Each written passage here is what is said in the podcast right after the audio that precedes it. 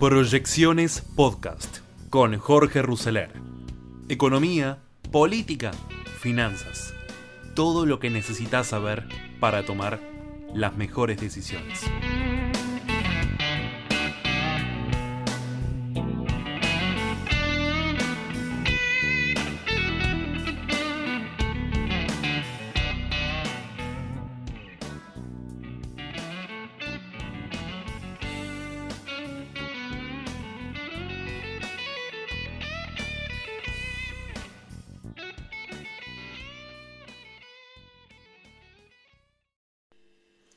Bienvenidos a este nuevo capítulo de proyecciones.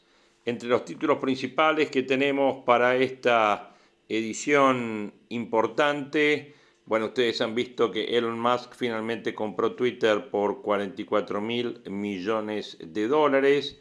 El dueño de Tesla había adquirido el 9% en marzo.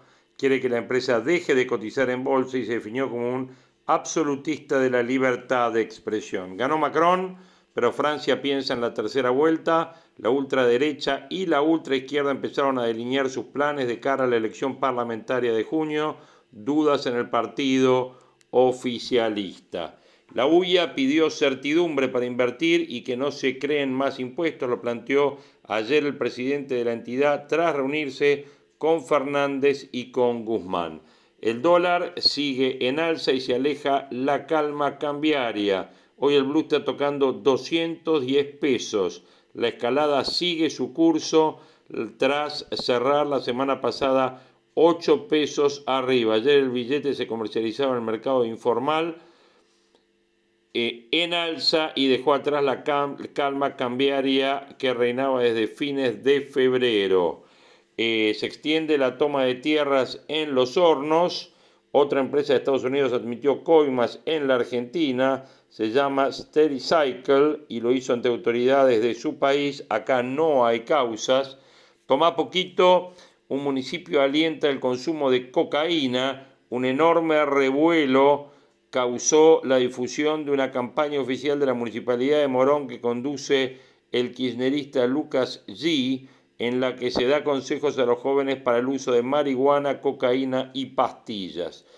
Eh, Biden presiona para ver a Rusia más debilitada. La Casa Blanca busca que el Kremlin sea incapaz de realizar otra invasión. Todos estos temas van a ser ahora muy debatidos, muy debatidos por eh, los audios que vamos a escuchar. Primero de ellos, el resumen eh, que hizo Marcelo Longobardi con Willy Cohen en eh, CNN Radio esta mañana.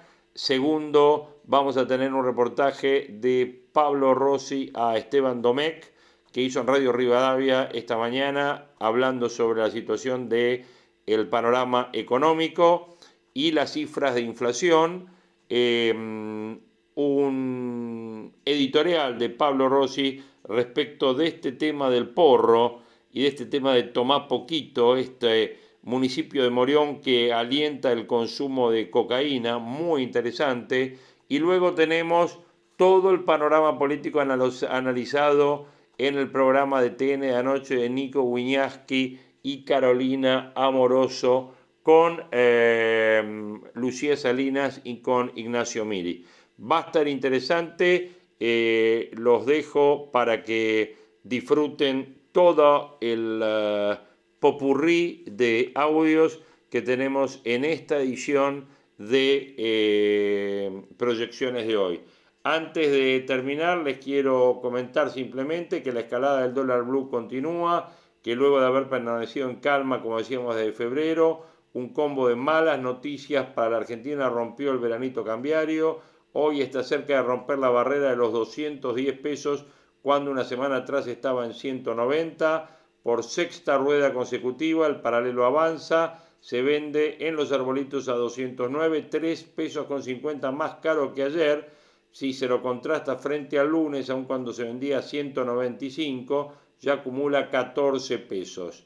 Para Fernando Marul, hay varios factores que explican por qué los dólares se despertaron, entre ellos un contexto global más difícil, en mayo se avecina una nueva suba de tasa de la Reserva Federal. el mayor gasto del Estado por el nuevo plan Platita, lo que equivale a 0.3 puntos del PBI, y la posibilidad de que el central tenga que volver a endurecer el cepo para comprar reservas, llamaba la atención que el dólar no reaccione, mencionó Marul. Por segunda jornada, los dólares financieros están estables luego de que la semana pasada hayan registrado un ascenso de 18 pesos. Dólar MEP, hoy eh, 208,29, contado con liqui 209,14. Bueno, ahí este valor de 210,02 para el eh, dólar blue es lo último que se está informando en el día de hoy, qué es lo que está pasando en esto que dijimos que, bueno, ya terminó la calma cambiaria y se despertó el dólar. Hablan de que ayer hubo un par de fondos americanos que están posicionados en títulos ajustables por ser, eh, que salieron a comprar contado con liquidación, o sea, salieron a dolarizar. En materia de deportes, se preguntan si Tinelli está de salida, en San Lorenzo creen que ya no hay tiempo, hay que descomprimir la situación y dicen en las entrañas del club sobre la situación del animador y esperan que Tinelli, también en San Lorenzo, como lo hizo en la liga profesional, dé un paso al costado. Bueno, es un poco los títulos que van a ver desarrollados en todos los audios que tenemos ya preparado en esta edición de proyecciones de hoy, martes 26 de abril del 2022.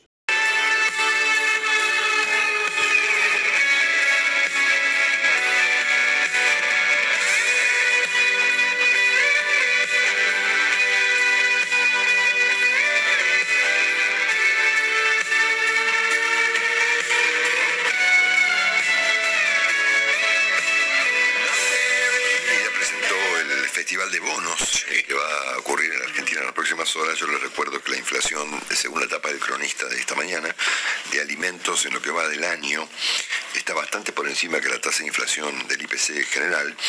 Estamos hablando de un aumento de alimentos del orden del 30% en el primer cuatrimestre del año, según la la etapa del diario cronista, em, con frutas, verduras, panificados y carnes al tope de esos aumentos. Estamos hablando de una inflación prevista para este mes de abril, que cierra este fin de semana, del orden del 6%. Claro, y el mismo fenómeno se va a dar en abril, ¿no? Alimentos. Abril, digo, abril, digo. Sí, sí, abril, por ah. eso digo, va a estar eh, alimentos, sobre todo frutas y verduras. Carísimo. O fíjate que es más caro, es más caro ser vegano. 90% subieron frutas y verduras en un año, contra 60 que subió la carne, datos del amigo Damián Dipache. Te mandamos un abrazo. Llevar una vida saludable, ¿no? Mira, aquí tengo el dato de mm, inflación de alimentos según la consultora EcoGo. Exacto. De, ¿Es la misma consultora? No, EcoGo es la de Marina de Alpoyet. Ah, correcto. También le mandamos un beso. Beso Marina. Bueno, el 6,3% mensual sería la inflación de alimentos, alimentos sí, en este mes. Bueno, y por supuesto el dólar para arriba, 8 pesos en una semana, 210 el contado con liquidación eh, y algún 205 con 50 algo más también el tipo de cambio paralelo, que es el que cuenta obviamente para la mente de los argentinos, y otra vez con controles. Sí, una, una, tontería, ¿no? Porque salir a perseguir a la gente que compra dólares en blanco a través del contado con liquidación o el dólar MEP, lo que va a generar es que terminen y bueno, subiendo el blue. la gente se va a ir del, blanco al negro, digamos. Está la, la, minucia de esta locura que eh, toda transacción por encima de los 600 dólares la mira la WIF. Bueno, 600. Eh, es, curioso que es el mismo organismo que hace una semana decidió, bueno, digamos, este, desenfocar la investigación sobre Lázaro Báez. Sí, claro. Se ve que ahora están con tiempo para ocuparse de la gente que compra 600 dólares en blanco. En blanco, exactamente. Que no alcanza ni para un pasaje aéreo. ¿no? Ayer, eh, misteriosamente, el ministro del Interior, Guado de Pedro, propuso la creación de una empresa nacional de agua. Eh, que bueno, eh, en esta obsesión de la Argentina porque el Estado haga básicamente todo, que depende de una concepción política, ¿no? que supone que el centro del asunto es finalmente el rol del Estado.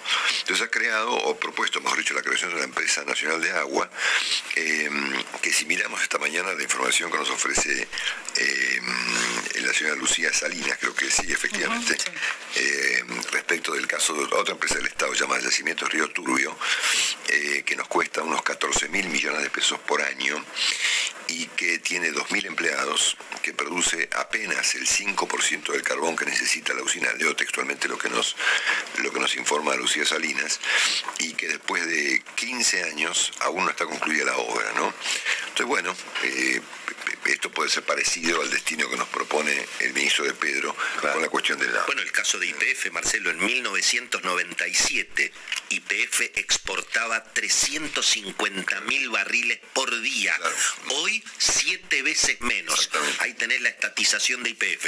50 mil barriles hoy contra 350 mil barriles hace 25 años. Exactamente. Bueno, ayer la UIA, que se reunió con el presidente, sus autoridades, el señor este, eh, Funes Rioja y demás, le han pedido al presidente Fernández certidumbre para invertir, ¿no? Bueno, bueno, es como pedir. Para pedir, para pedir, Marcelo. de pedir, este, uno puede pedir cualquier cosa, ¿no es cierto?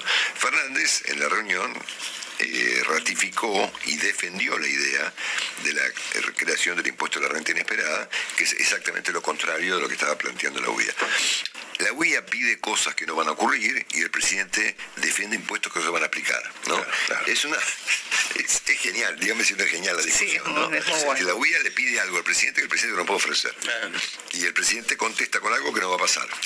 Y bueno, hacer que empuja. Eso se llama hacer que empuja. A, 48 horas, a 48 horas de las protestas en todo el país contra los impuestos y contra la política económica. Exactamente. Bueno, eh, dentro de este desaguisado que es la política la política en general de Argentina, ayer mientras el presidente se reunía con eh, la UIA y el equipo económico, para llamarlo de alguna manera, el ala, como se llamó, el ala oriental del gobierno, Máximo Kirchner, el Cuervo Larroque, Axel Kicillof, presentaban en un acto eh, donde estaba el ministro de, del presidente, Juan Zabaleta, el ministro de Desarrollo Social, eh, críticas severas a la política económica y al ministro de Economía, Martín Guzmán, ¿no es cierto? Bueno, hablamos temprano con, eh, con la gente de la consultora Sinopsis, con eh, Lucas Romero, después lo hicimos con Mariel Fornoni.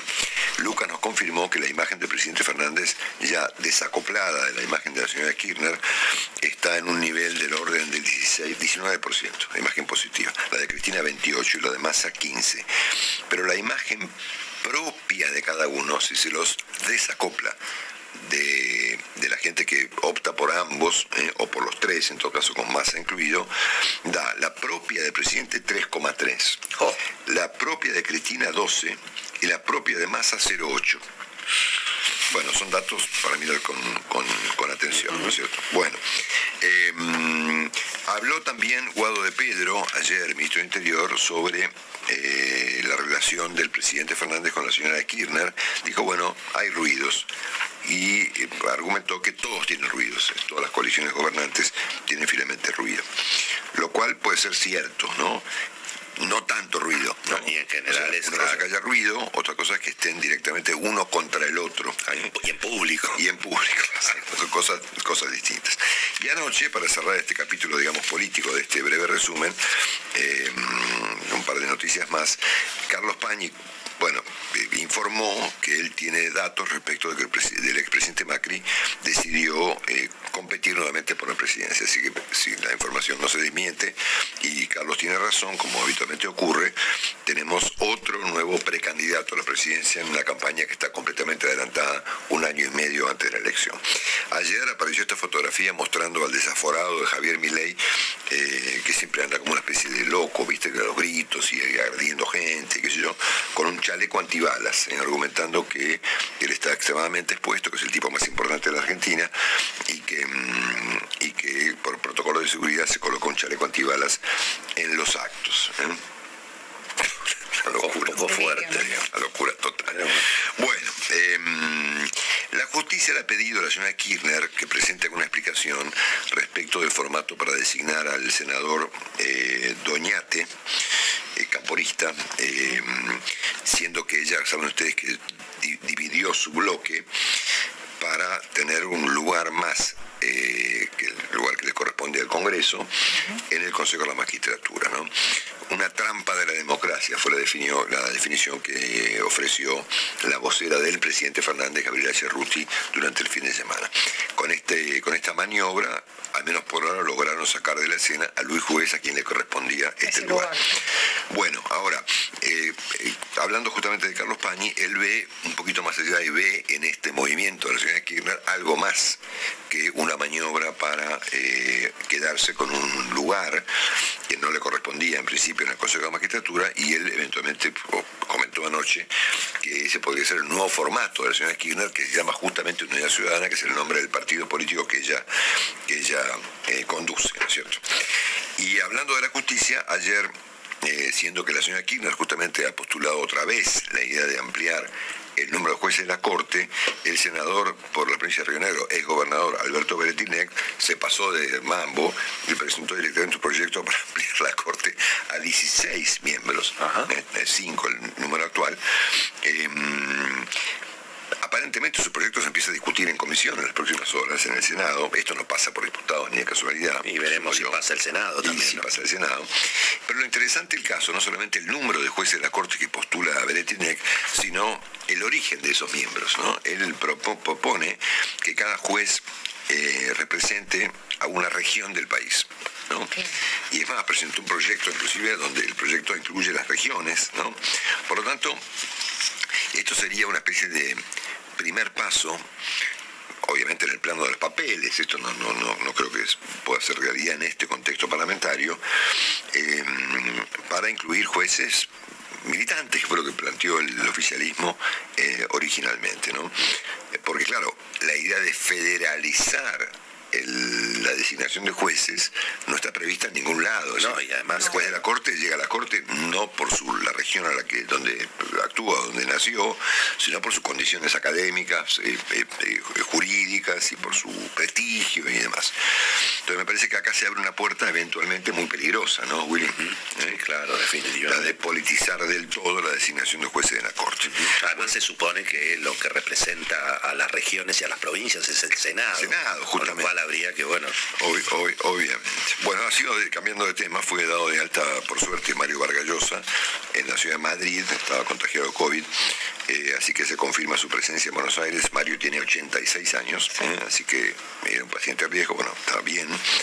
Así que entiendo que el 6 de mayo eh, estará en Buenos Aires en la apertura de la Feria del Libro, donde esperemos que sea bienvenido, no como otras oportunidades donde fue repudiado, ¿no es cierto?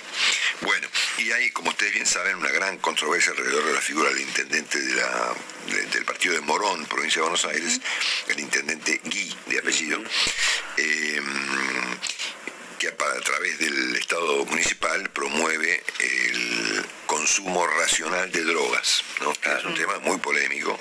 Toma poquita cocaína para ver cómo reacciona tu cuerpo, rezan los papeles que distribuye el municipio, ¿no es cierto? Que hay que tener que, que el consumo debe ser responsable, que hay que ir despacio, que hay que conocer al proveedor de de cocaína en este caso, que es una persona de confianza. Este, mm, y esto ha generado un revuelo obviamente muy justificado porque se ha visto pocas veces al Estado. Sí, él dice que se enmarca dentro de ese paradigma de reducción ¿no? del riesgo, pero el tema de la comunicación, como comunicación. no hay ninguna, vos fíjate que no hay ninguna advertencia sobre el daño que produce el consumo de drogas. Claro, los mismos eso es lo que se, dicen que es malo. Eso es lo que se cuestiona. Bueno, y cerramos con un repaso de la situación internacional que es bien delicada. Vamos a arrancar un poquito repasando el caso de Elon Musk, el hombre que acaba de comprar Twitter por 44 mil millones de dólares. Recordamos que él es sudafricano, que tiene 51 años, 50, 51 años. Em, que fundó esta compañía famosa llamada PayPal, que al venderla obviamente accedió a recursos para fundar un que fue muy útil, fue muy útil en Argentina por el control de cambios, PayPal. ¿eh? Fíjate las compañías que él tiene, ¿no? Eh, tiene lo que se llama Solar City, que se dedica a, es la mayor empresa aparentemente norteamericana de productos fotovoltaicos, es decir, de captar energía solar. Fundó una compañía llamada Alcio Molecular, que se dedica a investigar medicamentos para extender la longevidad. Yo presumo que esto debe partir de la base de esta gente que plantea o postula que la eh, vejez es finalmente una forma de la enfermedad y que eso puede ser entre comillas, curado, extendiendo la longevidad. Eh, fundó obviamente Tesla, la compañía de autos eléctricos que no está en la Argentina, está en todo el mundo, menos acá. ¿eh? Eh, hace autos eléctricos, solamente eléctricos, que además tienen conducción autónoma. En el mundo entero están obviamente los Teslas y hay en todo el mundo estas estaciones de servicio que cargan electricidad a los y lo autos. silencioso que son esos autos. Exactamente. Es que para que haya autos eléctricos tiene que haber electricidad. Exactamente. Bueno, fundó la compañía Neuralink, eh, conversamos eh, con un experto en la materia hoy temprano, que es una compañía de nanobiotecnología. Él postula la idea de meterle a la gente un chip en la cabeza para este, que esas, las personas puedan eh, dar órdenes a sus dispositivos, por ejemplo, a través del cerebro. Pero obviamente fusionar el cerebro con el software es una cosa que a mí me resulta un poquito, eh, digamos, peligrosa. De cuidado. ¿eh? De cuidado. Bueno, fundó la compañía OpenAL, que es una compañía de inteligencia artificial. Fundó una compañía que se llama Boring Company que tiene como fundamento la idea de que el tráfico va a ser tan complicado en el mundo que él quiere hacer todas las calles por abajo de la tierra. Entonces tiene un experimento a prueba aparentemente en la ciudad de Los Ángeles, eh, pues es una compañía de tuneladoras, ¿no? Entonces él quiere... Eh, hay que traer digamos, hay que traerla acá para el Sarmiento. Pero que siguen, siguen con la sanata esa de la tuneladora del Sarmiento. Bueno, así que él está inspirado aparentemente en el tránsito de la ciudad de Los Ángeles para eh, promover que las calles en el mundo eh, eh, vayan por debajo de la Tierra. Bueno, obviamente fundó SpaceX, la compañía con la que pretende colonizar el espacio, y ahora compra Twitter por una cifra de 44 mil millones, siendo que su fortuna, siendo el tipo más rico del mundo, alcanza los 200 y pico de mil millones de 270 mil le calculó Forbes. muy bien. obviamente él usa mucho las redes sociales, es también una suerte de influencer y por lo que pudimos averiguar, al momento no tiene ninguna operación en la República Argentina. ¿eh? Bueno, eh, siendo que opera obviamente, me imagino, en gran parte del mundo. Y les cuento cómo están las cosas entre Ucrania y Rusia, siendo que hay aquí se ve que, se ve que Elon Musk tiene mucho delirio, pero cuida la guita. se ve que cuida la guita. ¿no? Bueno, ayer eh, se supo que en la reunión que mantuvieron el presidente Volodymyr Zelensky con Anthony Blinken, el secretario de Estado norteamericano, y el, el jefe del Pentágono, el señor, el señor Lloyd Austin, eh, se planteó la idea de que Estados Unidos quiere ver a Rusia debilitada y quiere aniquilar su capacidad de destruir eh, efectivamente Ucrania. Veremos si esto es efectivamente posible. Eh, el gobierno británico anunció directamente, directamente actualmente abierta, digamos, como han hecho los norteamericanos en los últimos días, el envío de artillería antiaérea pesada a Ucrania. Y atención con estos envíos, porque los rusos ya están atacando eh, eh, formaciones ferroviarias, estaciones de tren, justamente para evitar que las armas puedan viajar en tren por donde entran, que es por, eh, por Polonia, y que lleguen al Donbass, que es la zona el otro extremo de Ucrania, que es en el este. Polonia está en el oeste. Así que ayer hubo ataques al menos a cinco formaciones ferroviarias y atención porque, repito, los rusos han dicho que van a tomar como un acto hostil cualquier envío de, em, de armas pesadas de parte de países ajenos a este conflicto. Em, el gobierno británico también informó que la producción agrícola en eh, Ucrania va a caer al menos 20%, lo cual pone al mundo en una complicación alimentaria. Y hay datos también ofrecidos por el gobierno británico respecto de la cantidad de bajas rusas. ¿no? Ellos dicen que han muerto unos 15.000 soldados rusos y que eh, los ucranianos han eh, atacado 530 tanques, 500 y pico de transportes blindados, 560 vehículos de infantería y han bajado 60 helicópteros y aviones cazas. Si esto es cierto, bueno, eh, resulta más creíble la alternativa de que Ucrania puede efectivamente enfrentar a los rusos a pesar del desastre que está ocurriendo en Ucrania. Eh, el aspecto más relevante de esta historia lo ofreció en las últimas horas el, eh, el canciller ruso, el señor Sergei Lavrov, que sonriente en una amigable entrevista televisiva en la, televisión rusa, dijo que efectivamente existe un peligro real de una tercera guerra mundial y que esa guerra mundial tenga una derivación de carácter nuclear. Bueno, lo dijo casi poco menos que muerto de risa en, una, en un repugnante programa de televisión ruso, en un lugar parecido al Louvre. Sí, bueno, y los Romanov, Marcelo, hacían, sabían hacer palacios. Exactamente. Así que este personaje hizo este comentario tan tan dramático, digamos, en la televisión rusa, en un programa llamado El Gran Juego. Mira cómo se llama el programa, ¿no? Es bastante, hasta, hasta, hasta delirante el nombre del programa. Bueno, em, ayer comentábamos con, em, con eh, Claudio Fantini esta noticia respecto de que los militares rusos anunciaron eventualmente un, ataque sobre Moldavia, que es un pequeño país que queda del otro lado de Ucrania. Es decir, si, si ustedes imaginan a Ucrania como un país que separa, digamos, a Rusia de Europa, para ponerlo en términos simples, y que el este de Ucrania limita con Rusia, ¿eh? es el Donbass, y el oeste de Ucrania limita con Polonia, pues ahí nomás está Moldavia, que es un país muy chiquitito, que tiene dentro de él un movimiento separatista prorruso, igual que Ucrania. En cualquier lugar del mundo podría haber un, un, movimiento de, la financia, de la financia, de la financia Se lo puede inventar, de hecho podrían inventar uno acá, bueno, y argumentar un ataque a la ciudad de Buenos Aires siendo que aquí habría eventualmente un grupo de gente que eh, quiere hablar ruso y que quieren ser rusos. Bueno, atención porque ayer estos tipos empezaron a atacar lugares públicos en, Moldavia y esto efectivamente puede producir lo mismo que en Ucrania. Eh, el argumento de que estos, estos rusos, digamos, que están en otro país, son atacados por el gobierno, en este caso de Moldavia o de Ucrania, puede habilitar efectivamente una invasión. Esto tiene un nombre, no me lo olvidé ahora, eh, es como un nombre que sugiere un engaño, me olvidé ahora el nombre de cómo se llama esto en el mundo cuando un país provoca un conflicto de manera deliberada. Operación Uy, yo ya estoy, ya, no, no, yo me tendría que haber retirado de verdad. Bueno, tiene un nombre muy usado últimamente, ahora no se lo voy a decir. Así que atención con este, este doble asunto de, de Sergei Lavrov anunciando la Tercera Guerra Mundial y esta idea de atacar Moldavia que parece tomar, este, mm, eh, tomar entidad eh, los controles eh, para adquirir dólares. El dólar blue a 205,5. Aumentó 10 pesos con 50 centavos en 10 días. Cierran un poquito más el cepo. El Banco Central solo pudo comprar 200 millones de dólares en un mes, en lo que va de abril, pese a la liquidación récord.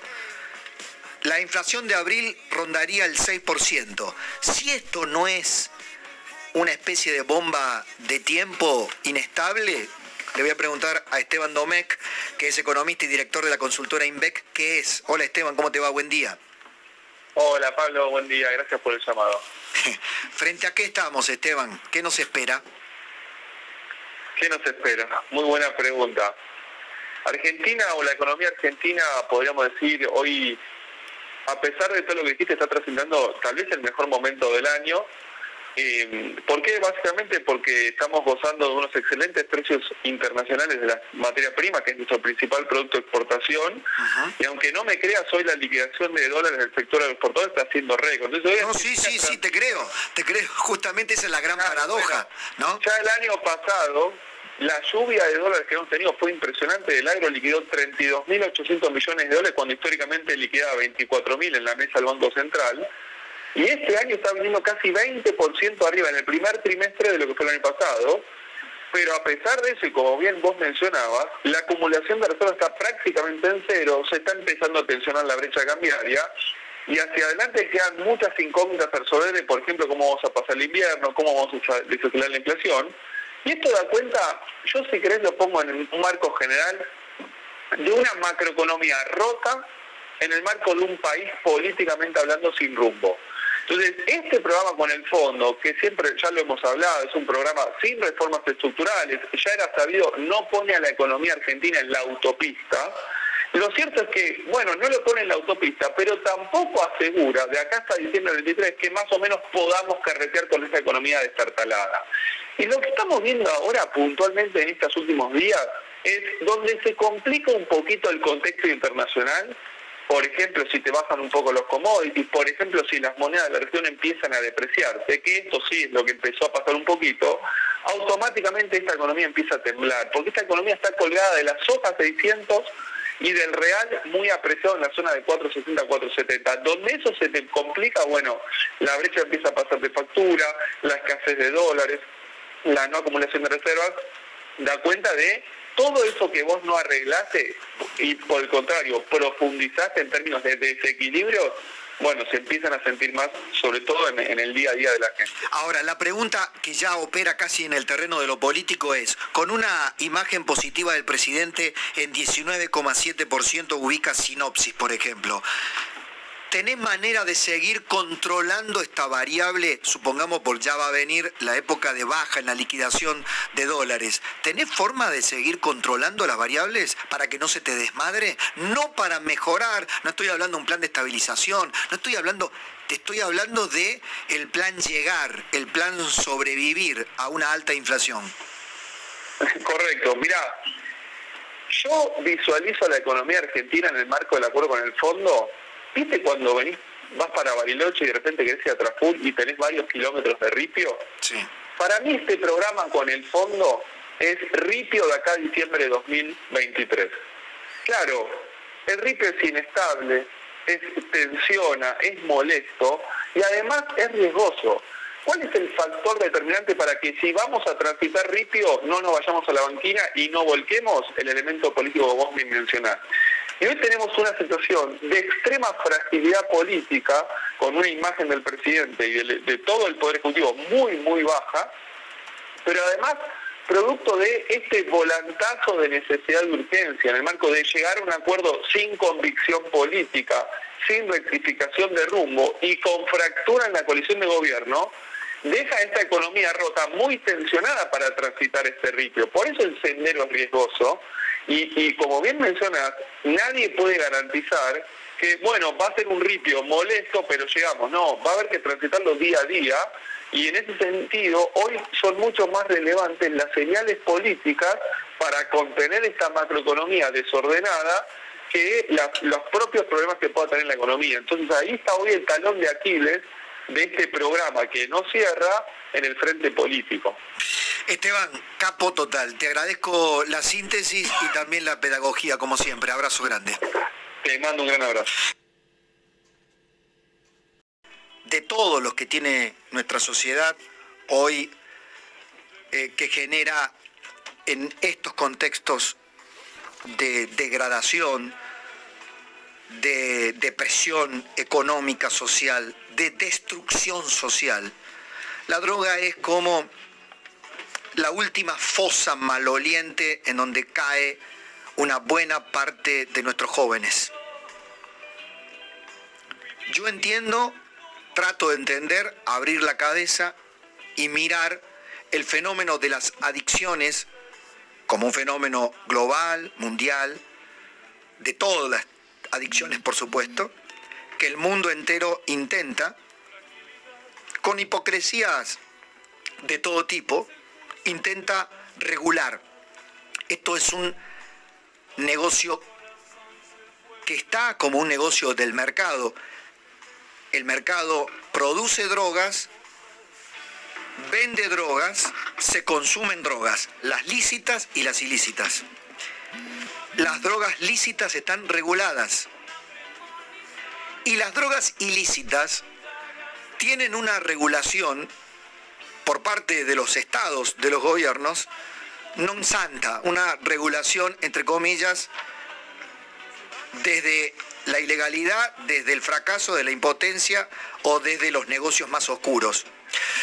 Eh, no vamos a resolver acá ni a sintetizar acá el fenómeno del narcotráfico, la producción de drogas, las vinculaciones con el poder económico, con las mafias, con los países, Ahora, en el contexto de Argentina, lastimados como estamos, jóvenes, ni, ni, ni. Si en el mundo hay jóvenes ni, ni, que ni estudian ni trabajan, acá ni estudian, ni trabajan, ni tienen horizontes, ni creen en alguien, ni pueden pensar que van a ser mañana. Y esto transcurre en un horizonte, o en todo caso, perdón, en una línea que atraviesa a todos los sectores sociales.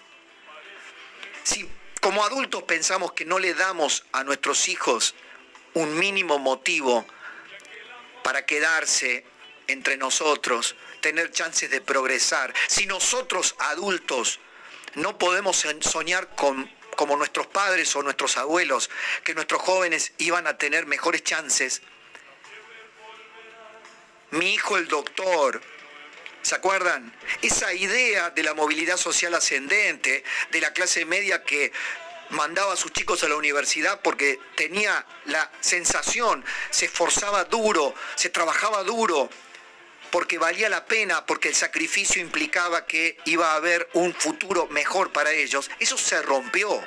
No es culpa solo o responsabilidad absoluta de la Argentina, eso se rompió en el mundo, el paradigma se rompió en el mundo.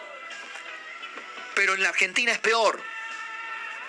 Porque en la Argentina, a diferencia de otras sociedades que han podido organizar su contrato social económico básicamente, donde trabajar tiene una remuneración lógica, donde hay un crédito hipotecario para que los recién juntados o recién casados o, los propios jóvenes individualmente eh, puedan soñar con independizarse, irse de su casa este, y hacer su vida propia con un mínimo de previsibilidad.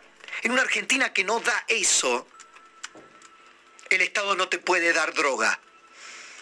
El Estado no te puede incitar al consumo de drogas. El Estado no puede ser el amigo canchero que como fracasa en la lucha contra el narcotráfico, como tiene al narcotráfico metido en la política, metido en la policía, metido en los organismos de seguridad, para, para muestra basta el botón de Rosario, pero no como único botón, multiplicado por todos los grandes conglomerados de las principales ciudades de la Argentina. Pero para ver la contaminación que el narcotráfico, el lavado de dinero genera, está Rosario está Rosario. Me dice un amigo rosarino, Pablo, acá tendrían que intervenir la provincia de Santa Fe. Solo que, a diferencia de otras, otros momentos de la Argentina, eso sería tan inviable o tan neutro como que siga Perotti gobernando. Porque no hay más fe en algún futuro hipotético interventor de un gobierno que tiene, cuyo presidente tiene 19% de imagen positiva. ¿Quién va a intervenir Santa Fe? ¿Aníbal Fernández? ¿Quién va a intervenir Santa Fe? ¿Agustín Rossi? ¿Lo van a mandar de interventor? ¿Intervenir para qué? Pero en Santa Fe, el Poder Judicial, el Poder Legislativo y el Poder Ejecutivo están seriamente comprometidos, cuando no asediados, cuando no conminados por el narcotráfico. Y en este marco, alegremente, intendentes impotentes, inútiles, ineficaces, tercerizan el manejo de las adicciones, como lo está planteando Claudio Sin. Tercerizan el negocio de las adicciones, porque esto es un negocio, también la tercerización de los mensajes para tratar las adicciones. ¿O no, Claudio? Te invito. es así exactamente. Como no, ante la impotencia, tercerizo y aparecen las organizaciones, en general ONG o fundaciones, como dije, oportunistas, que ofrecen espejitos de colores a los municipios para dejarlos tranquilos en términos de algo hacemos contra la droga. Mira qué mirá qué cancheros que somos, mirá qué progres que somos, mirá qué vanguardistas que somos. En Morón hacemos lo mismo que se hace en Barcelona. Porque para eso hicimos la nota con Joseph Rovira. Hay una pequeña diferencia entre Barcelona y... Bueno, entonces esto es lo mismo que cuando Jaime nos quería vender el tren bala. Algunos de los que estamos aquí hemos podido viajar en un tren de alta velocidad europeo. Maravilloso, maravilloso tomar Madrid-Barcelona. Lo tomé cuando recién se inauguraba. Maravilloso. Ahora, Jaime quería traer, Ricardo Jaime, uno de los más corruptos funcionarios kirchneristas, quería traer el tren bala solo por un negocio de coimas monumentales, mientras todavía no se había producido la tragedia de Once. Mientras los trenes miserables del conurbano bonaerense llevaban a la gente como ganado ¿Te das cuenta? ¿Te das cuenta lo inverosímil de los burócratas, de los corruptos, de los inútiles que a veces gobiernan, llegan a puestos del Estado sin la mínima preparación y a veces sin la mínima razón para gobernar? Acompañar a los jóvenes en el proceso del consumo de drogas es casi criminal. Cuando el Estado es ineficaz, cuando no le dijiste antes, cuando no te preocupaste antes, cuando no hiciste todo lo posible para que los chicos primero tengan una educación básica, una educación mínima y básica, para que puedan tener las herramientas, luego que hagan con su libertad lo que quieran que tomen la decisión sexual que se les ocurra, que hagan con su vida lo que deseen. Quieren ser consumidores de droga, quieren ser este, sacerdotes de un monasterio, quieren ser grandes economistas, genios de la matemática, lo que quieran. La libertad es para eso. Ahora el Estado tiene que cumplir con lo básico. Un Estado abandónico, un Estado prepotente, un Estado asfixiante, un Estado cuna de corrupción, un Estado de negocios y negociados varios, un Estado que ha tercerizado la ayuda básica para alimentar a la gente, un Estado que reúne a la gente, hacen actos políticos para anunciar un bono miserable, para que los jubilados no se caguen de hambre más de lo que se cagan de hambre. Ese Estado es el que te dice hoy, toma de a poquito, anda de a poco y despacio. Toma poquito para ver cómo reacciona tu cuerpo. Cocaína. Elegí un buen proveedor. Busca un buen proveedor. Elegí un buen dealer. Fidelizate. ¿Te das cuenta? ¿Te das cuenta a dónde llega la criminalidad del mensaje y la estatura de la hipocresía? Yo creo que se pueden meter con muchas cosas y podemos opinar desde las ideologías más diversas. Los progresistas, los conservadores, los liberales, los de ultraizquierda, los de ultraderecha. Ahora, con los chicos no. Con los jóvenes no. Ya demasiado daño le estamos haciendo para que en nombre del Estado la mala praxis se convierta en cuasi criminal. La dama patagónica, Lucía Salinas, todavía no nos anticipes el dato. Quiero ¿Cómo calentar están? motores. Ah, vamos a calentar motores. ¿Cómo están? Muy buenas noches, Caro Nico. ¿Quieren saber de qué va?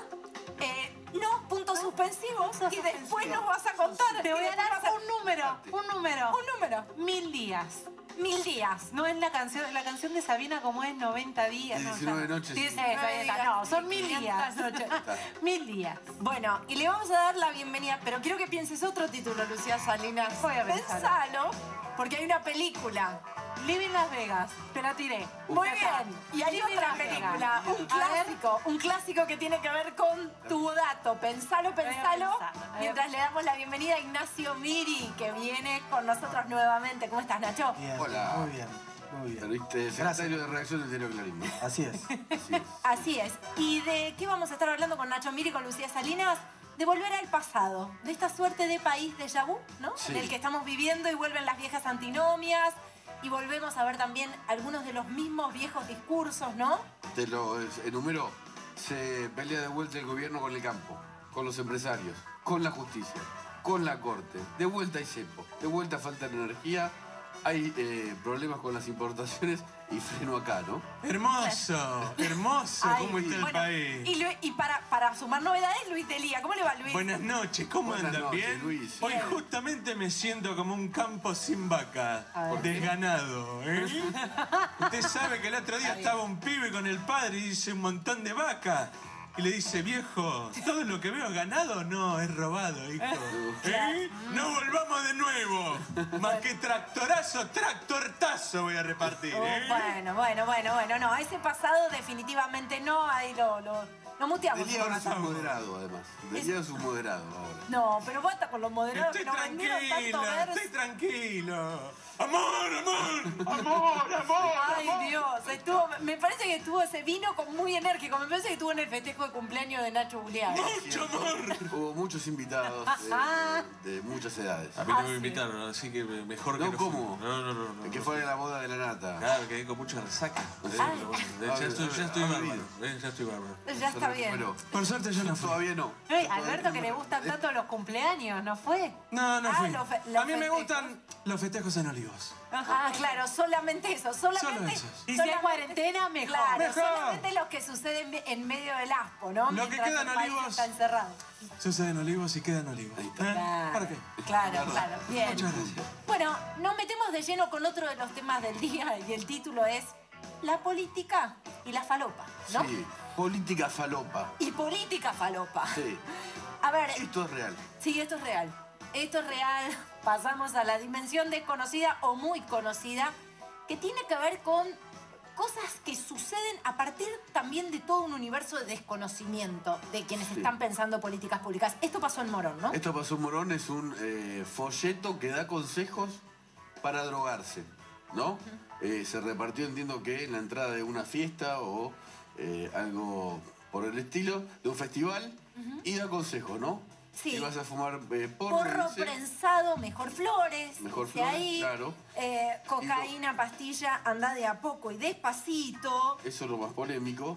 Toma poquito para ver cómo reacciona tu cuerpo. Pará, dice, cocaína, toma poquito para ver cómo reacciona tu cuerpo, ¿no?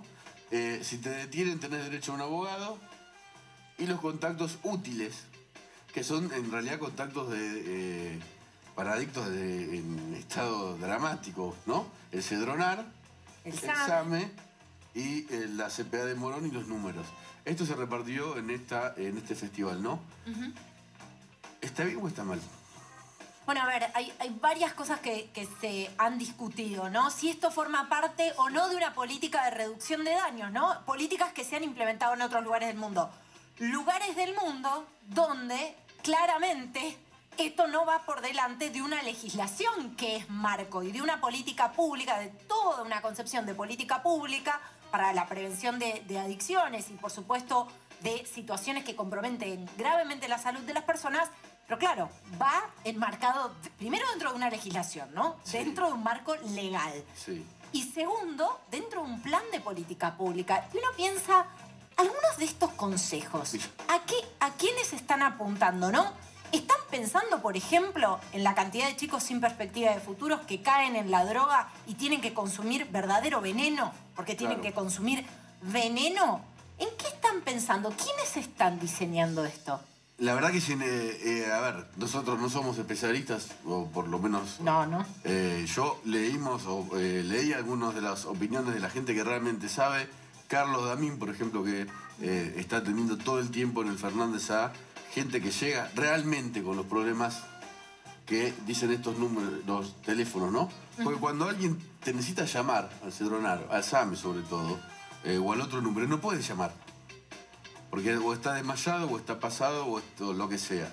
Eh, y decía él que los consejos o la reducción de daños tiene que ser para eh, alimentar hábitos sanos, no eh, comprar este porro porque es mejor que el otro.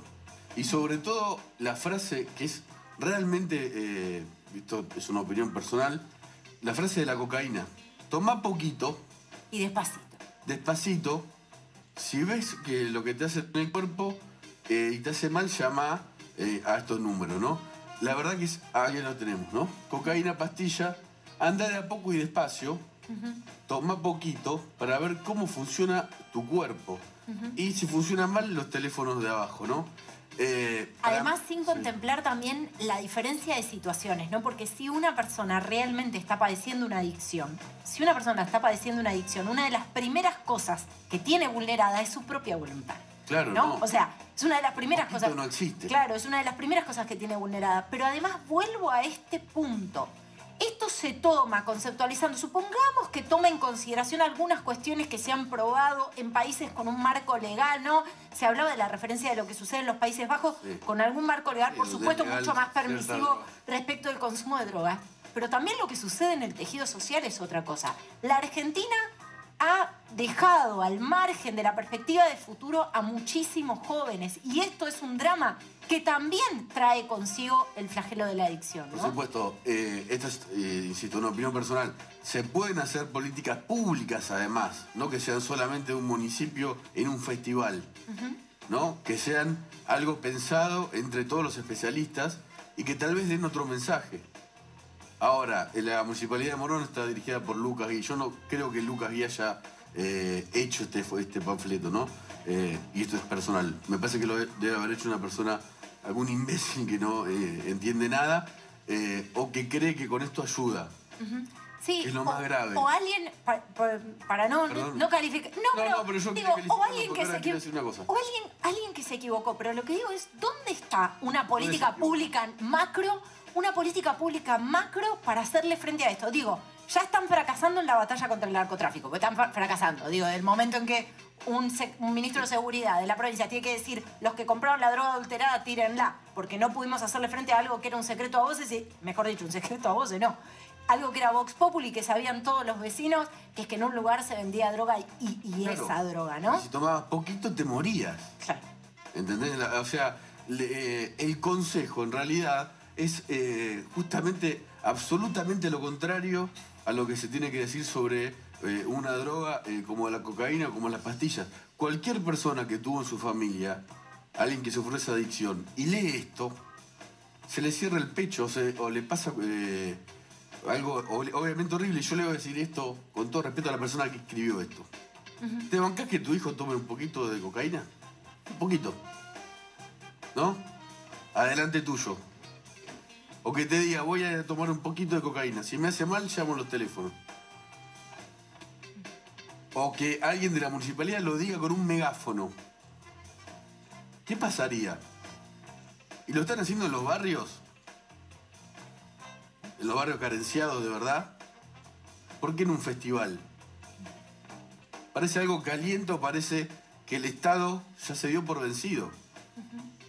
Digo, no, ni siquiera en la lucha contra el narcotráfico, que obviamente el narcotráfico va para adelante. En la prevención. El Estado Nacional nunca hasta ahora, desde el retorno de la democracia, pudo hacer un plan o una campaña de prevención eh, que sea una política pública. ¿Se acuerdan de Fleco y Male en los 90 o Drogas sin Sol? Eh, nunca eso se, se pudo unificar, digamos.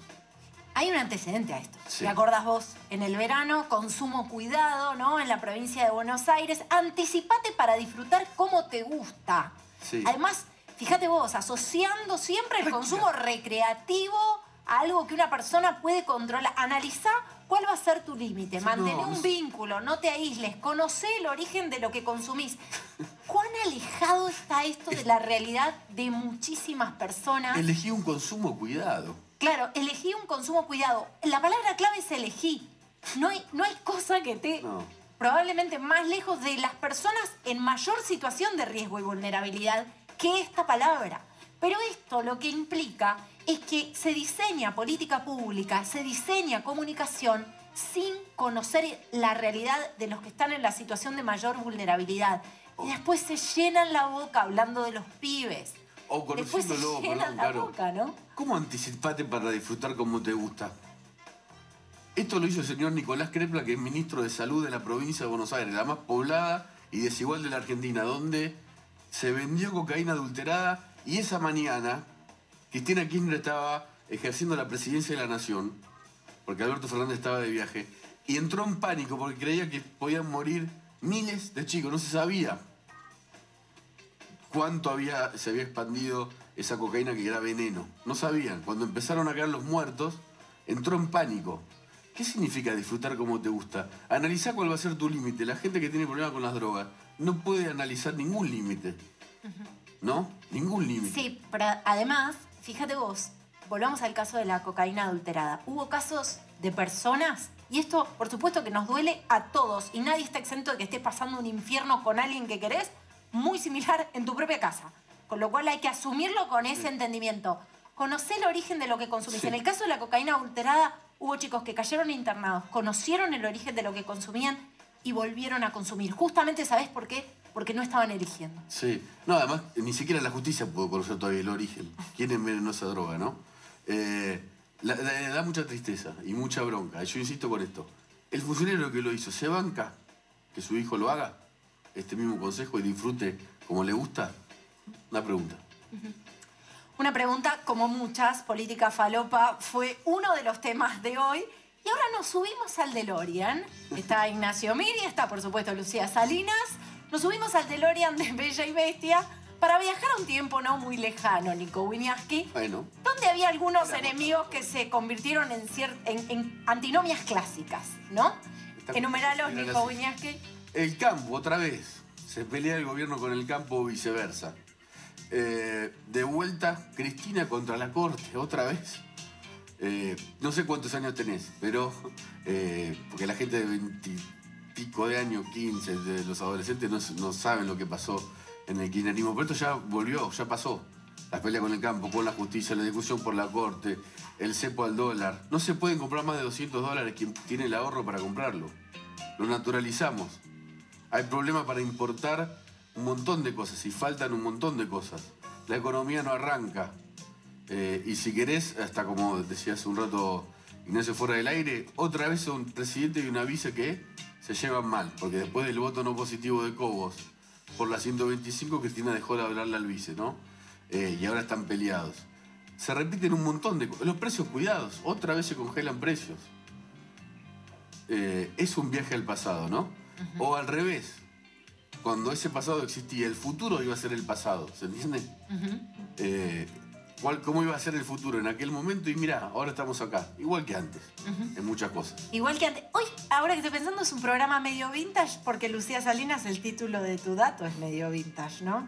Vos decís, el, los mil días, ¿te parece un poco vintage? Y porque lo que el, lo que el- Lo que el viento se llevó. Exactamente, listo, ya, ya está. Ya está, ya. Te tiro otra te tiré mucha pista. Tardé, tardé en enganchar la película. Voy, voy a admitirlo porque si no, no, no es que creamos el suspenso. Para, ¿eh? yo te tiré un cascote y que no Claro. cosa que no se hace que improvisar Igual, al aire. eh, intenté linkear rápido, me costó, pero llegamos. Los mil días, lo que el viento nunca se llevó.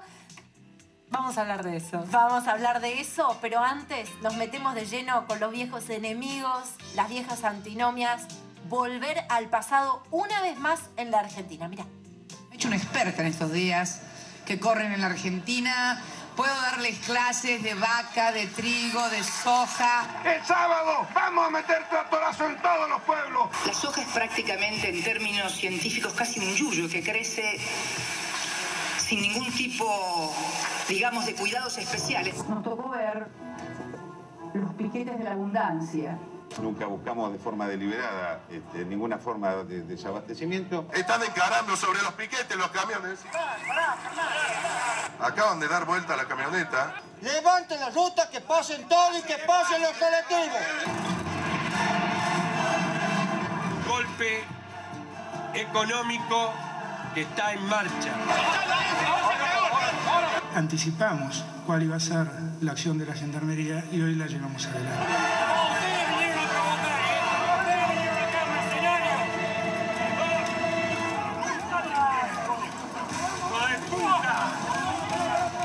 Si alguien se sintió ofendido por una palabra que yo haya dicho o por un gesto, cualquier argentino, desde acá, desde este lugar, le pido perdón. Que la historia me juzgue. Pido perdón si me equivoco. Voto. Mi voto no es positivo. Voto es en contra. Ay, mi voto no es positivo.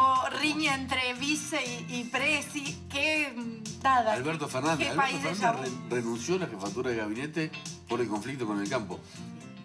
¿Qué pensabas, Nacho, viendo Bueno, me recordaba bastante, ¿no? Me, me acordaba de casi todo. Es- Noches de redacciones, eso. Sí, sí, y de madrugadas eh, de- viendo sesiones No positivas. Exactamente, exactamente.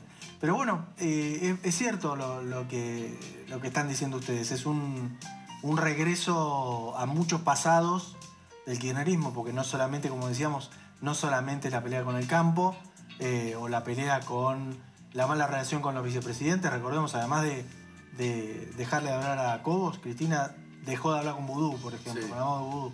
Eh, con lo cual es bastante recurrente. En realidad, si nos ponemos a, a pensar un, un segundo, el kirchnerismo que fue para la política nacional un- una novedad, ¿no? Un presidente que venía de Santa Cruz, no había eh, ninguno, ninguno antes en, en la historia igual que con ese mismo origen. Era un presidente joven, Néstor Kirchner, Cristina Kirchner también, por supuesto, cuando asumió su primer mandato. Eran una novedad en ese sentido, también rompiendo algunas eh, relaciones y lealtades con algunos sectores del peronismo que, que los habían eh, ayudado en, un primer momento, Dualde, por ejemplo, el propio Carlos Menem, ¿no? Eh, Néstor Kirchner de muy buena relación con Carlos Menem y con Domingo Cavallo también, con muchos de los funcionarios más importantes de Menem, y después rompe la relación. Pero digo, eran una novedad para la política nacional argentina y a la vez con un discurso siempre reivindicativo de momentos anteriores, décadas anteriores, ¿no?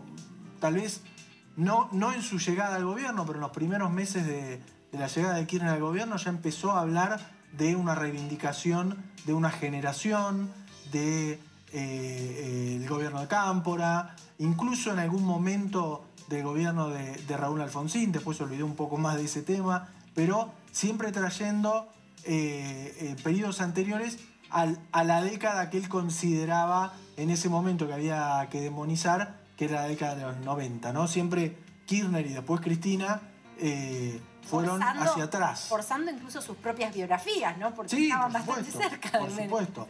Su propia biogra- biografía es en los dos sentidos. Su papel en los 70 y su papel en los 90.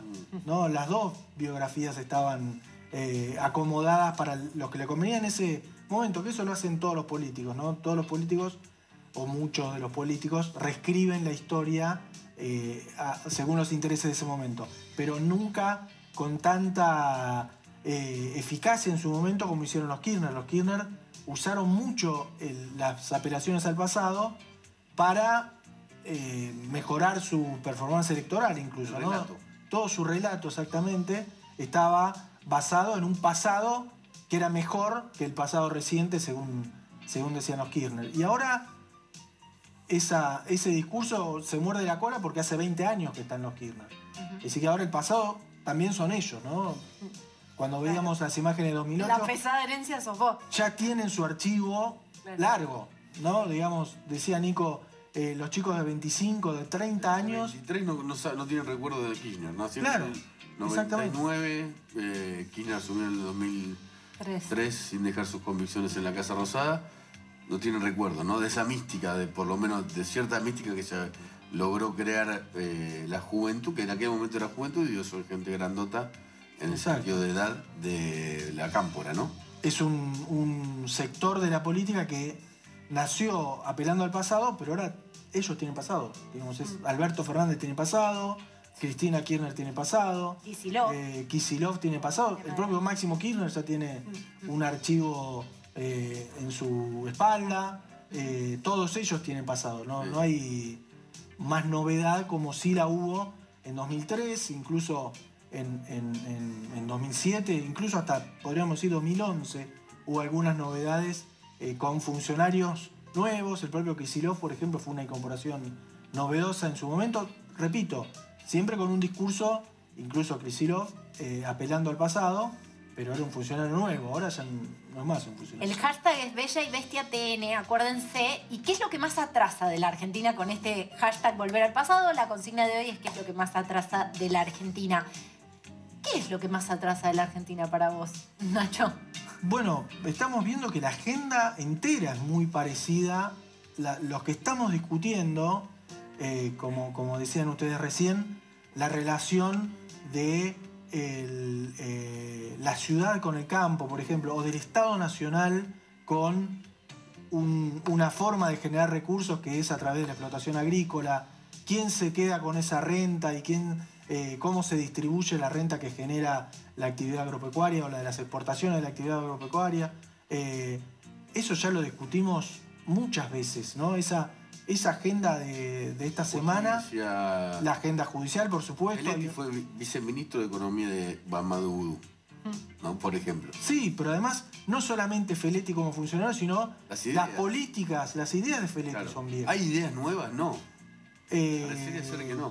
Yo no, no, la verdad, hace tiempo que no veo una idea novedosa, sobre todo en la aplicación de las políticas públicas, ¿no? Eh, porque hay, que- hay que irse varios años atrás para encontrar alguna novedad. Recordemos además que nosotros estamos, la Argentina, digo nosotros porque somos parte de la Argentina, Sí. estamos viviendo eh, en un, eh, ya en 20 años en donde gobernó el, el- kirchnerismo. O sea que tenés que ir mu- mucho para, muy, muchos años para atrás para encontrar, o si no, tenés que ir a la excepción de Cambiemos, que también Cambiemos en, en- algunas cosas fue novedosa, pero en otras no, no, no- no significó una novedad para, para la gestión política o económica de la Argentina. En muchas sí, en otras, en otras no. Con lo cual, buena parte de lo que nosotros vemos ya lo vimos, digamos. Y ya fracasó.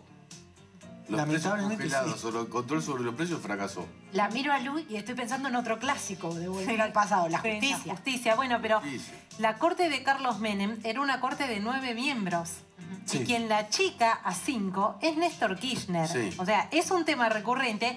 Y ahora, como no les gusta esta corte de cinco hoy de cuatro porque falta un integrante, el proyecto del kirchnerismo es llevar la corte a 16 miembros. Una cosa inviable porque no pueden ni siquiera nombrar un ministro que, que complete la corte. Exacto. Pero la yo lo que pienso en esto de volver al pasado es que hay un común denominador. Un común denominador es Cristina Kirchner, es el kirchnerismo, digo, Yo estaba notando, Tayana estaba ahí, ministro de estaba Zanini, Zanini hoy procurador del Tesoro, secretario legal y técnico durante 12 años, un hombre que les manejó la justicia, el Ministerio de Gobierno y la Cámara de Diputados en la provincia de Santa Cruz. Quizás el común denominador de todos ellos es algo que no le gusta a Cristina Kirchner y que la justicia lo dice en algunos fallos judiciales, que es trasladaron una estructura de confianza que funcionaba de esta manera en Santa Cruz y la implementaron a nivel nacional. Quizás eso fue el laboratorio y acá estamos con este volver al pasado recurrente, ¿no? Santa, Santa crucificar la Argentina. Qué difícil ese verbo. Sí, Pero sí, sí. porque además contiene, contiene una palabra. Bueno, hay algo que. Seguro el encantamiento con los fondos, ¿no? Bueno, también. Todas las preguntas sobre los fondos, la- o sea, ahí hay denominadores comunes y sabrá Lucía Salinas de, de eso. bueno, a ver, eh, Nacho, igual se suman también en este contexto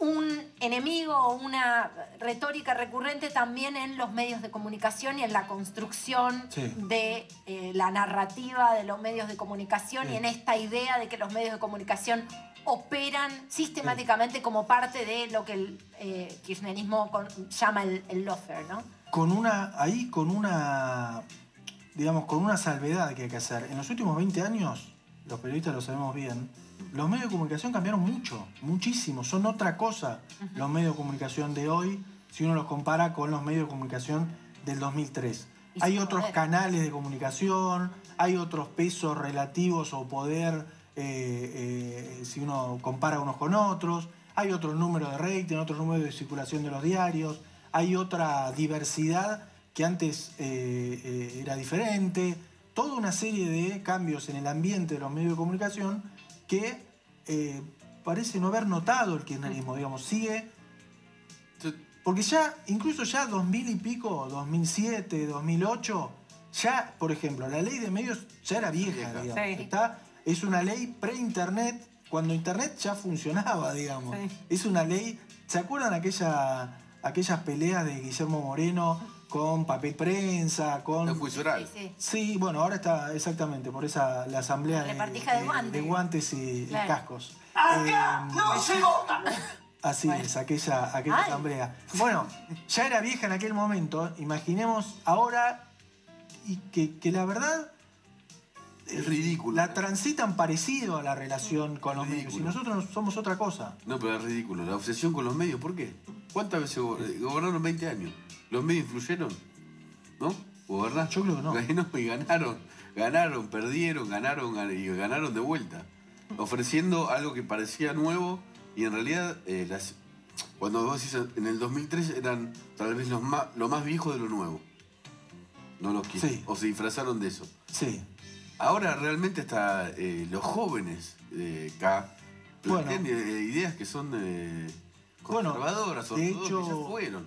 De hecho, si vos te fijás en las encuestas, en lo que podemos observar de las encuestas, el, el kirchnerismo ya perdió la posibilidad de llegar masivamente a los jóvenes. ¿no? Hoy hay otros dirigentes políticos que tienen mejor llegada a, a- a los chicos, a los chicos que recién se están incorporando a votar, que son muchísimos. ¿no? Hay, la población cambió, la pirámide poblacional cambió en los últimos 20 años. El mundo cambió. Cuando un gobierno se pelea con el campo, no es lo mismo el campo de 2008 que el campo de hoy, no es lo mismo el mercado internacional que compra esos granos que eh, si uno compara con 2008. Ahora hay una oportunidad insólita con el- la mejora en el, en el precio de los granos, con la mejora en el precio de la energía, que son las dos principales exportaciones de la Argentina, que, que no estaba cuando Cristina era presidenta, estaba tal vez cuando Kirchner era presidente, pero Cristina no la,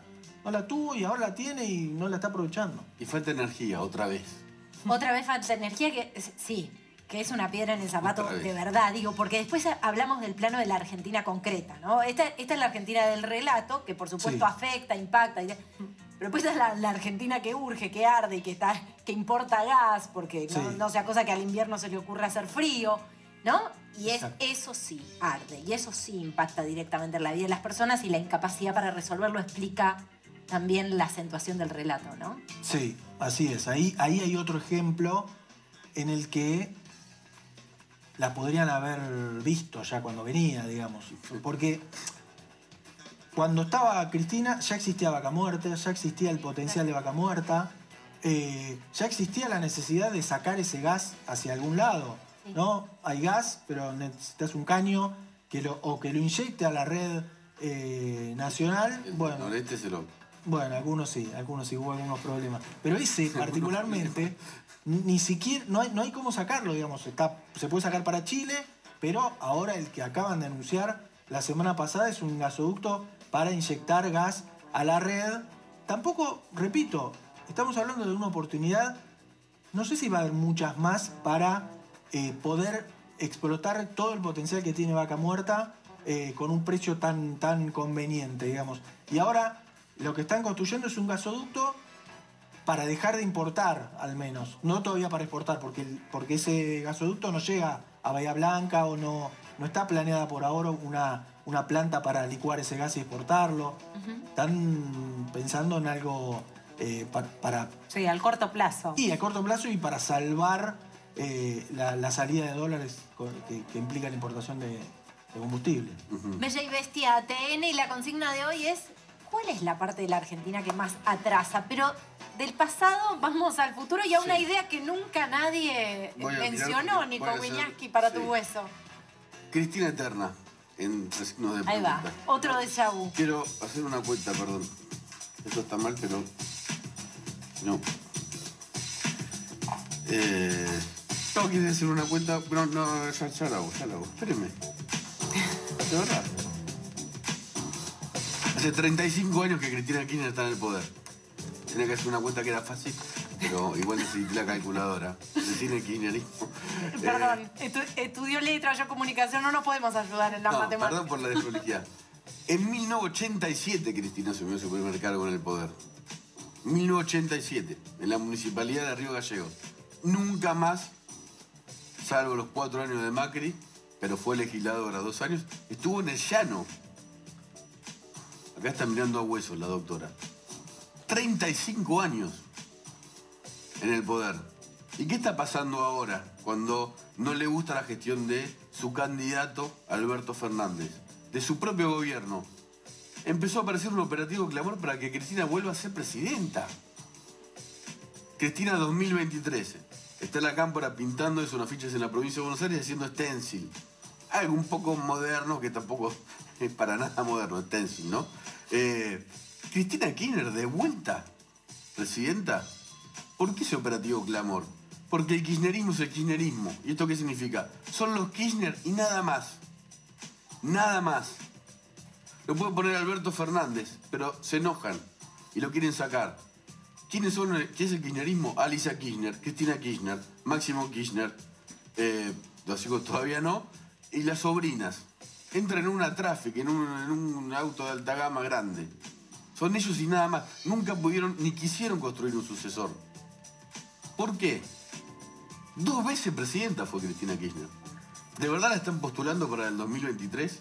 Yo no tengo nada que sea presidenta de vuelta, que sea su tercer mandato como presidenta. ¿No? Más el cuarto de Néstor Kirchner. Y estamos hablando de lo mismo. ¿Hicieron eh, eh, gasoductos? No. Se los afanaron. Esto está aprobado por la justicia. Trajeron los barcos con el eh, gas licuado, también con sobreprecio. ¿No hicieron, ¿Hicieron obra pública? No. Estamos hablando de 20 años, como dijo Nacho. eh, A nivel nacional. ¿Y cómo está Santa Cruz? Porque en el 87 asumen el poder y no lo dejan más. Aún hasta hoy.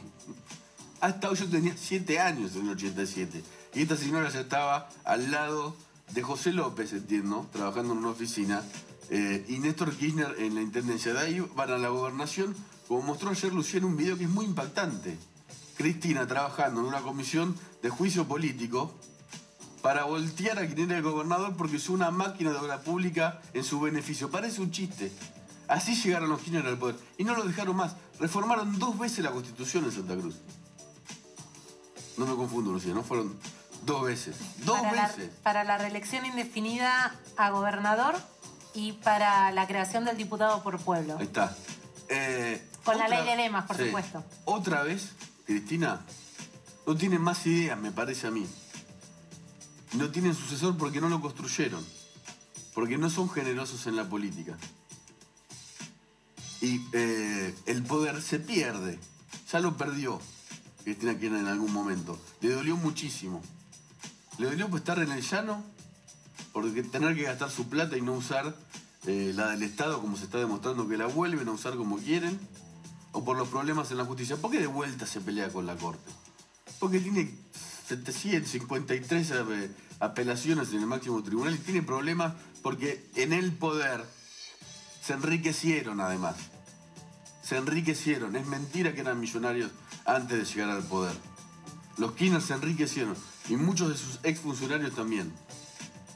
¿Hay proyecto 2023 de Cristina? Para algunos sí y para otros no. Ahora, muchas veces se los dio por muertos los Kirchner, ¿no? En el sentido metafórico, por supuesto. Y ahí están de vuelta en el poder. Falta un año para el 2023 y la campaña, como dijo Horacio Berbisky, el periodista que adelanta todo lo que piensa esta señora, ya empezó. Bueno, y dentro de la Argentina, que atrás estaba leyendo algunos mensajes en Twitter y se hablaba de la falta de, de moral, Claro. también esta idea de el, el caudillismo, ¿no? El caudillismo, pe- pensando en la idea de eternidad, de- del no entendimiento de que la alternancia es un valor democrático. E- Eso también es la Argentina que atrasa. Además, porque hay muchas argentinas en, el, en nuestro interior profundo también hay otras Argentinas. Formosa es otra Argentina, ¿no? Sí, sí, definitivamente, sobre todo en, en- en esa cuestión que decís de la alternancia, Formosa tiene reelección indefinida, ¿no? Es eh, incomprensible ya a esta altura del... Santa Cruz también. Santa Cruz también son las dos provincias. Bueno, pero pensá que Guado de Pedro se lleva una gira a Israel a dos prototipos de gobernadores, Alicia Kirchner y a Gilbin Fran, los dos extremos del país que si algo comparten Está bueno eso. es la falta de calidad institucional. Ley de lemas, reelección indefinida. Sheldon Bueno, hay que darle tiempo, ¿te acordás que decía Claro, que sí. Sheldon necesita darle 20 tiempo? años más para resolver el problema de- del agua en Formosa. Formosa. Exacto. Sí, eso es, es una, es una característica de, de la Argentina definitivamente eh, atrasa, digamos, es, es algo que ya se sabe en, en cualquier lugar del mundo, digamos, en la Argentina lo sabemos también, que... el- Pero ganan. Sí, sí. Y se acepta. Sí, pero ya lo sé. O sea, hay una cosa que también tendríamos que decir. El, el kirchnerismo, Cristina, Máximo, eh, Kicillof, todos ellos representan a alguien. No, no es que se les ocurre a ellos hablar del pasado o apelar al pasado. Hay mucha gente que, en Argentina que está de acuerdo con esa apelación al pasado y que piensa que, que aquel pasado fue mejor. Que en muchos sentidos fue, fue mejor, ¿no? Si uno piensa eh, la economía de los 70, había 4% de pobreza, digamos. En ese sentido, era mejor. Y aún así hubo, hubo dirigentes políticos que le parecía que había que hacer una revolución para distribuir el ingreso. Bueno, había 4% de pobreza. Imagínate lo que habría que hacer ahora, ¿no? No, Pero. No des idea, Nacho. No, no, ya lo sé, pero eh, digamos, eso eh, sí, podríamos hablar de una recurrencia eh, eh, que asusta. ¿no? Sí, Ya- ya- Ah, te puedes quedar, ¿no? Sí, cómo no. Eh, después la, de- la pausa es muy cortita. ¿Puedes responder si hay pelea o no hay pelea real entre Alberto y Cristina? ¿Y si hay O tregua? si hay Siempre tregua. Hoy hay- hubo un acto que fue bastante pintoresco. Vamos a tratar, vamos a tratar. Si me ayuda Bónico, Y al hombre de la templanza, eh, editor de editores, le preguntamos si habrá tregua o no en la coalición de gobierno entre las dos principales figuras, presidente, vicepresidenta. te lo voy a responder con lo que me dijo un ministro hace tres días.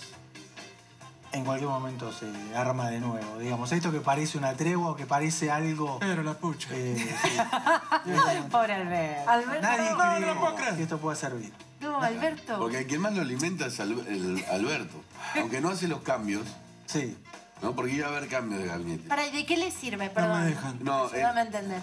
¿que, que le sirven los cambios? No, no, pero ¿de qué le sirve alimentarla? No, que no, hay una cuestión, eh, el factor humano cuenta. Ok. Y él está muy enojado con Cristina Kirchner, viceversa, y sobre todo con Máximo Kirchner. Hoy una particularidad, hubo un acto del gobierno nacional, 16 mil millones de pesos fue a anunciar el ministro de Desarrollo Social Juan Zabaleta a Florencio Varela de un plan, eh, que es el plan eh, de un plan de alimentos, ¿no? Eh, porque se necesita alimentos. Kicillof ahí dijo, en las escuelas, aunque ustedes no lo crean, los chicos van a comer, ¿no? ¿Se acuerdan las pandemias cuando estaban cerradas Sí, las sí.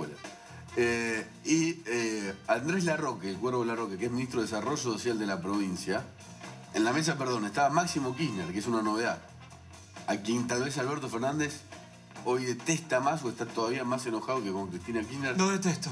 Porque tuvieron... Pin Gracias, 9 le decimos a Máximo. por ratificarme Pin la- 9. Más mentiroso que Pinocho. De Gracias- verdad lo digo. Gracias por ratificar mi información. Por favor. Máximo parecía como un acercamiento, ¿no? Si Máximo fue a un acto en el que No se rían, que está peleado conmigo, che. No, no, no, está bien. Máximo, que iba a un acto donde había un ministro nacional de los más cercanos a Alberto Fernández, parecía esto que decía Nacho, ¿no? Algo que se parece a una tregua. Máximo no habló, pero habló el cuervo Larroque. ¿Qué es lo mismo? Se podría decir que sí, o que es Cristina. ¿Y qué es lo que dijo? En un acto donde se anunciaba 16 mil millones de pesos para alimentos, ¿no? Dijo, el Ministerio de Desarrollo Social está en el Ministerio de Economía. ¿Qué significa? Quieren que se vaya Guzmán. Quiere, ¿Qué significa? La Las organizaciones No. sociales vayan a la ventanilla de Guzmán. ¿Eso quiere No, decir? quiere- Cristina Kirchner y Máximo quieren que se vaya Guzmán. Otra vez. ¿no? Claro, pero lo que Otra digo vez. es, ¿quieren direccionar la presión social y la presión de la calle hacia Guzmán? No, ¿Eso? no, porque agradecieron, recontra agradecieron Ah. la plata de la nación que llevaba Ah. Zabaleta. Ahora Zabaleta contestó. Eh, porque por esta, toda esta cosa que decían, bueno, hace falta más ayuda. Dijo, eh, tal vez el último moicano ahí solo contrató, dijo, no nos digan a nosotros cómo es en los barrios, ¿eh? Yo ministro, yo camino en los barrios. O sea, un anuncio que era importante se transformó eh, por Una- impulso de la Roque en una cosa delirante. Una pelea, una pelea. La gran pregunta ahí con respecto a Guzmán es, es verdad, Cristina ya no sabe cómo decirlo que, que se tiene que ir, digamos. Lo dijo por carta, por en un acto, por un retweet, por un retweet, por telepatía, claro. No sabe, pobre mujer, ya cómo hacer para que eh, se- eh, Alberto Fernández entienda que ella quiere sacarlo a Guzmán. La pregunta es, ¿para qué? Digamos, ¿qui- ¿quién está proponiendo Claro, ¿Para eh, quién? Cristina Es la Kirchner. pregunta, ¿para quién? Porque, ¿para quién quiere que, Claro. ocupe ese lugar? No lo sabemos, no lo sabemos. Hablamos los periodistas bastante con, con funcionarios del gobierno, del kirchnerismo, del albertismo, si es que Que se dice oficialismo y oficialismo opositor. Exacto, oficialismo opositor. Eh, ninguno te dice queremos que sea esta persona el, el ministro de Economía. O queremos que el- el- la política económica cambie as- tomando estas cinco o seis medidas urgentes. No, no, no hay un plan alternativo. Sí, es verdad que hay bronca, rabia eh, con Martín Guzmán por parte de, de Cristina Kirchner, pero la verdad que yo, por lo menos, desconozco quién es el candidato, ¿no? Porque hay que poner alguno. afuera. ¿Por qué? Porque quiso echar a Basualdo. El subsecretario de Energía Eléctrica, esto a mí me consta, eh, que es de la Cámpora. El 13 de abril del 2021 ahí Cristina Kirchner dijo, Guzmán basta, es mi enemigo, estoy dispuesto a decirlo públicamente, es un delegado del fondo y ahí empezó. O sea, empezó, es lo contrario, ¿no? Es, quiero proponer a, no sé, Sarmiento, no sé quién, eh, Carlos Pellegrini, eh, no. eh, Sí, Roberto Ferretti. no Sí, sé. Roberto, Roberto Feliz, Guillermo Moreno, nada. Eh, no, sacarlo porque, porque se metió con ellos, Ajá. ¿no? Bueno, esto continuará, porque es así. Es así en la Argentina de vu también. Un programa es un déjà vu del otro porque esta interna va a continuar.